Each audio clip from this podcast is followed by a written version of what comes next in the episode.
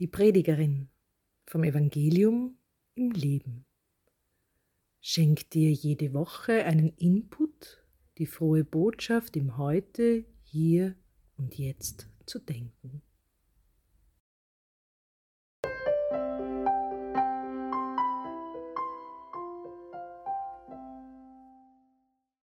Herzlich willkommen am Dreifaltigkeitssonntag, dem ersten Sonntag nach Pfingsten an dem die katholische Kirche auf das Glaubensgeheimnis der Lehre von Gott als einer und zugleich drei Personen, die Dreieinigkeit, die Dreifaltigkeit blickt.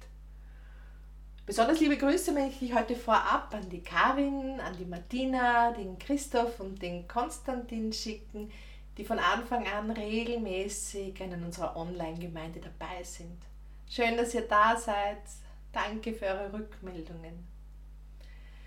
Ja, die Dreifaltigkeit, die ist nicht leicht zu erklären.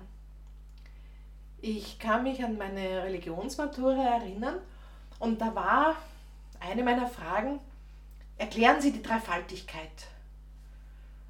Und meine Antwort war zuerst einmal ausatmen, Augen rollen und Mut fassen und dann der klägliche Versuch, Gott und seine verschiedenen göttlichen Personen so zu beschreiben, dass er sich dafür einsetzt, um mit uns in den je eigenen Kontakt zu kommen.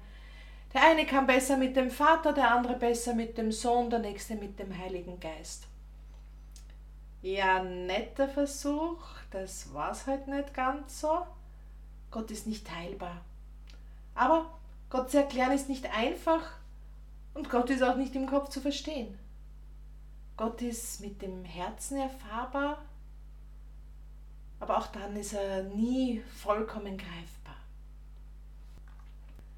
Hören wir jetzt die Textstelle für dieses Wochenende aus dem Matthäusevangelium. Jesus kam und sagte zu den Jüngern, mir ist alle Macht im Himmel und auf der Erde gegeben.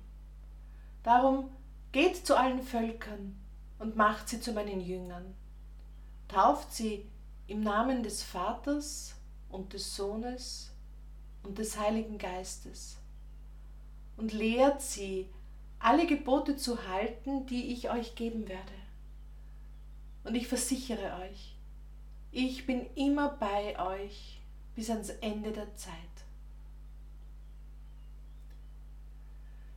Jesu Aufgabe war es, den Namen das Wesen Gottes, des Vaters bekannt zu machen, die Menschen mit Gott in Beziehung zu bringen. Wenn er jetzt sagt, dass ihm alle Macht im Himmel und auf Erden gegeben ist, dann zeigt er damit, dass er und der Vater eins sind. Gott offenbart uns sein Wesen in seiner Natur als Schöpfer, in seiner Leidenschaft und Liebe als Sohn und in seiner Weisheit und Zärtlichkeit als Heiliger Geist. Manche Sachen sind ein bisschen leichter zu verstehen, wenn wir es runterbrechen. Wie würde ich das einem Kind erklären? Dem Kind würde ich die Dreifaltigkeit mit einer Schokoholfigur erklären. Der Vater, der mischt alle Zutaten zu einer wunderbaren Schokolade zusammen und gießt die Schokolade in eine Form.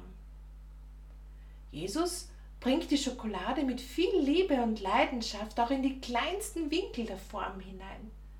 Dafür gibt er uns seine Gebote, dass wir da auch gut hineinpassen.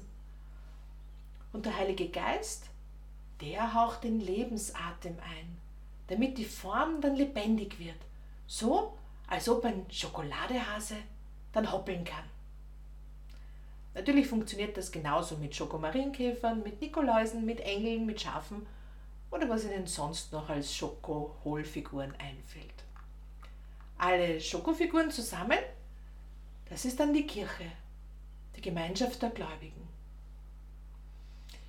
Gut, mit dieser Erklärung hätte ich bei der Matura auch nicht geglänzt, aber es war ein Versuch. Sie können sich schon vorstellen, was der Impuls, die praktische Übung für die kommende Woche ist? Haben Sie vielleicht noch einen Schokohasen oder einen Schokolamm von Ostern in ihrer Schokolade. Dann backen sie es genüsslich aus und betrachten sie es. Wie viel Arbeit es macht, die Zutaten auszusuchen, die Schokolade zuzubereiten, dass sie gut wird, sie in die Form gießen und dass diese Figur es trotzdem nicht schafft, lebendig zu werden und mit den anderen Schokofiguren in Beziehung zu treten. Wie viel mehr ist das Werk und die Liebe unseres Gottes an uns. Dieser wunderbare dreieinige Gott, der alles erschaffen hat und uns ins Leben und zum Leben in Fülle bringt. Die Textstelle habe ich heute aus der Neues Leben Bibelübersetzung aus dem Matthäusevangelium Abschnitt 28, Vers 18 bis 20 gelesen. Ich wünsche Ihnen noch ein gesegnetes Wochenende mit viel Freude beim Vernaschen der Schokolade. Liebe Grüße aus Wien. Auf Wiederhören.